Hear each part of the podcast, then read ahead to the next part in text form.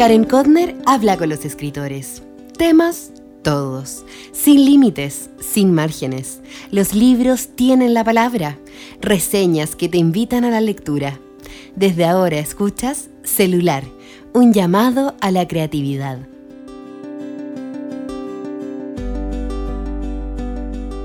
Hola, hola, ¿cómo estás? Grabo este episodio 40, una mañana de jueves, no en realidad, una tarde de jueves. Y claro, en cuarentena. Algunos de ustedes pueden estar más libres y salir sin restricciones, pero lo que es aquí en Chile la situación es muy compleja. A veces me cuesta creer que hace un año, en el capítulo 14, también me refería a lo que significaba la cuarentena. Pero hoy quiero reflexionar sobre un tema muy distinto y espero que te ayude a ver el mundo desde otra perspectiva. Ser madre y escritora a la vez. Pero antes, como ya es tradición, mi recuento personal. Simplemente estoy dichosa porque hace dos semanas comencé mi taller de lectura Mamá Mía. En esa primera sesión hablamos de la literatura japonesa y en específico sobre la escritura Aki Shimasaki y su libro Ozuki, la librería Mitsuko. Algo que me tiene muy contenta es que mi hija menor, Sara, me está ayudando en hacer las presentaciones con la información. Así, yo no pierdo tiempo en algo que no me gusta y ella, espero, aprende un poco más. Hoy, cuando grabo este capítulo, se conmemora Yom HaShoah, el día que en Israel y en todo el mundo conmemoramos a los judíos asesinados por los nazis. Junto con la Universidad del Desarrollo y el director del Instituto de Humanidades, entrevistamos al padre Dubois para Memoria Viva.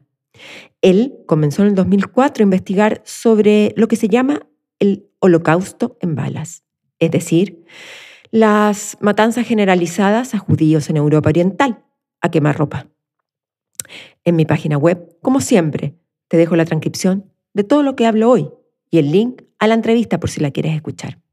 Estoy encerrada en mi casa.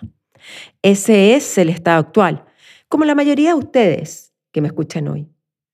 Parece que atrae que atrasé el calendario un año completo porque he vuelto a trabajar en el comedor de mi casa. ¿Dónde lo haces tú?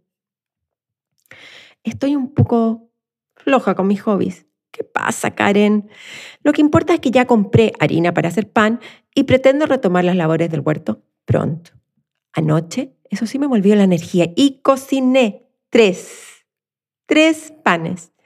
Ahora en la mañana se fueron al horno. Me gusta este horario de invierno, aunque muchos lo odien. Me da paz y mayor capacidad para concentrarme en mis temas. Granta, una super revista literaria, acaba de publicar una lista con los mejores autores hispanos menores de 35 años. De Chile aparecen Diego Zúñiga y Paulina Flores. En el blog de diciembre del 2019 hablé sobre su libro de cuentos Qué vergüenza. Ahora te invito a escuchar este capítulo, ¿Cómo ser madre y escritora? Hace poco leí un artículo que me quedó dando vueltas en mi cabeza. Estoy suscrita a The New York Review of Books, que es una especie de diario en el que hablan no solo de libros, sino muchos temas vinculados al arte y a la política. Me llegan papeles a mi casa y disfruto la lectura los fines de semana.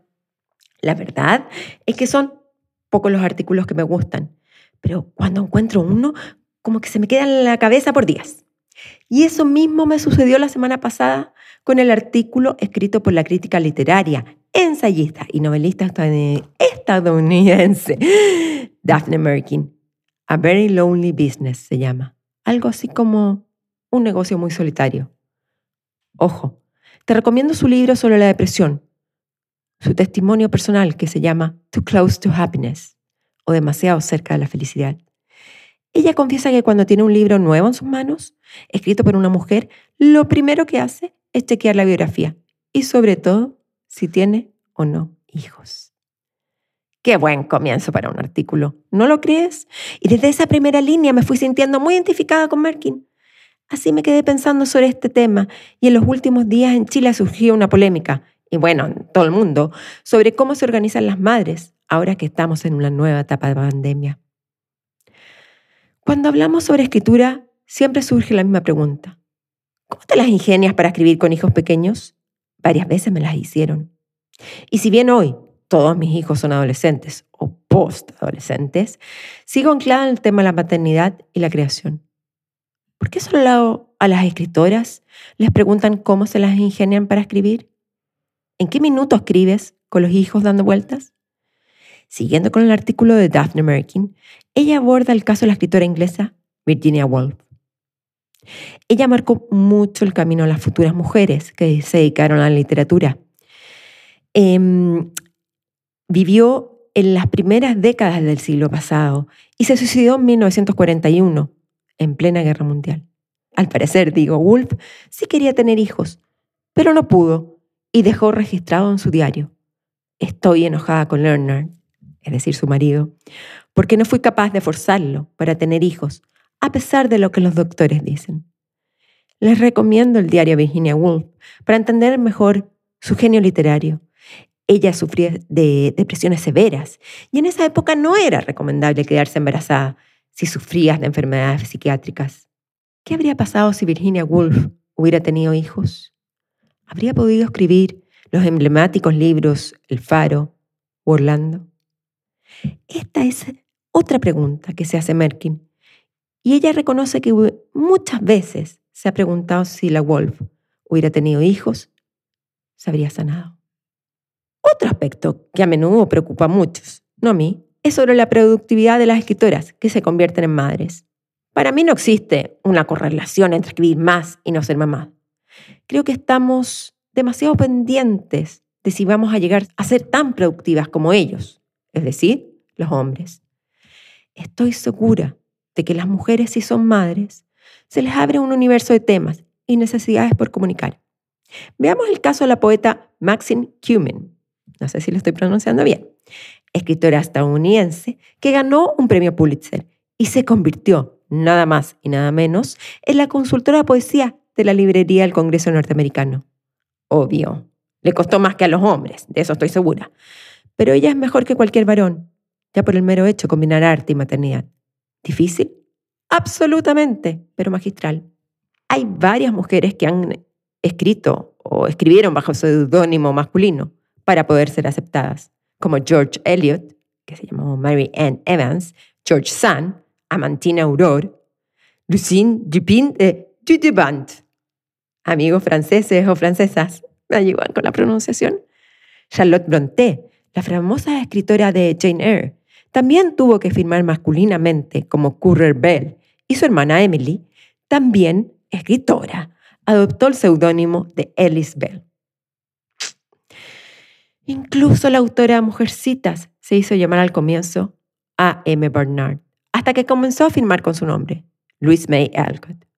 Gracias a Dios, este no es el caso hoy, o por lo menos en Occidente, y las mujeres debemos luchar por otro tipo de cosas.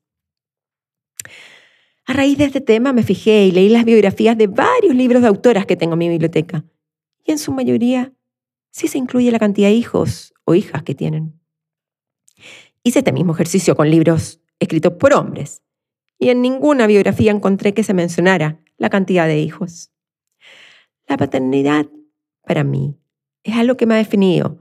Y estoy segura de que no sería la misma escritora o podcaster persona o como quien quiera que me defina, sin haber sido mamá. Incluso reconozco que yo misma caigo en la trampa y pienso en las artistas, escritoras y científicas, por ejemplo, en términos binarios. Inevitablemente me hago la pregunta, ¿es o no es mamá? Es decir, yo misma me sumo a la tendencia a definir a una mujer por su condición de madre. Pero no, no veo que tenga una connotación negativa, para nada. Pero sí, me enoja, me enoja que exista este abismo en relación a los hombres. Me parece injusto, arbitrario, porque ellos también son padres, padres y escritores. Además tengo la impresión de que cuando leemos la biografía de un escritor, es papá de dos hijos, nos enternecemos. Pero cuando nos aparece la de nuestra, de una mujer, nos extraña, incluso nos desconcierta. ¿Es justo esto? ¿De dónde viene este juicio? ¿Quién lo instauró? en nuestras cabezas. ¿Qué pensarán las nuevas generaciones? ¿Hacen esta distinción o ni siquiera lo notan? Reconozco que cada vez menos se utiliza el concepto de maternidad como valor agregado formal o como algo positivo. Pero personalmente a mí me gusta, me interesa y sí le doy un valor. Me encanta saberlo y me acerca a la persona. Y a la vez pienso, ¿qué pasa con su literatura si no tuvo hijos? Si no quiere ser mamá. Claro, es una tendencia que no sé si va en aumento, no sé, pero sí se acepta cada día más y es parte de la modernidad y de nuestro día a día. Me impactó muchísimo lo que leí hace un par de años en el libro Motherhood, en español Maternidad, de la escritora canadiense Sheila Haiti. Gracias a este libro, uno de los 10 libros más excitantes del año, según The Vulture, escrito, cito, por una de las nuevas voces norteamericanas, según The New York Times y The New Yorker, entendí por primera vez en mi vida por qué una mujer no quiere ser madre. Y desde ese momento he visto como mi juicio, quizás aprendido y más conservador para muchas, hacia las que decían no serlo, se ha ido suavizando.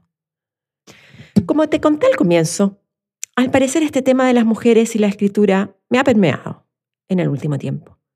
Debe ser por eso que el taller de lectura que estoy impartiendo se llama Mamá Mía. Cuéntame, ¿qué opinas sobre este tema? ¿Afecta la productividad el ser madre? Lee, escribe, escucha. Chao. Han oído celular, un llamado que no termina. El pulso de la creación. Estén atentos a la llamada. Recuerden seguirnos y escucharnos en Spotify, iTunes, Evox y por supuesto en karenkodner.com. El diseño de sonido y la postproducción estuvo a cargo de Broadcast.cl. Hasta pronto.